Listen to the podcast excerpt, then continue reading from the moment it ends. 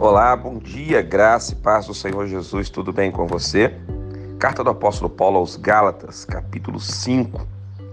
A palavra do Senhor nos diz assim nos versos 22 e 23.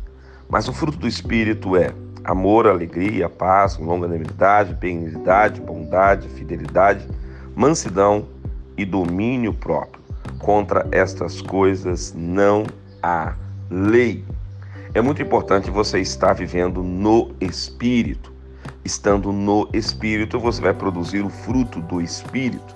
O fruto do Espírito vai levar você a viver uma dimensão do céu, uma dimensão bíblica. Você vai ser alguém que vai ter atitudes de acordo com a vontade de Deus.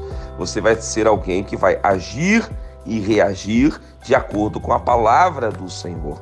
Então, viver de acordo com a palavra do Senhor é viver com mansidão, é viver com domínio próprio, é viver com fidelidade, com bondade, com paz, com alegria.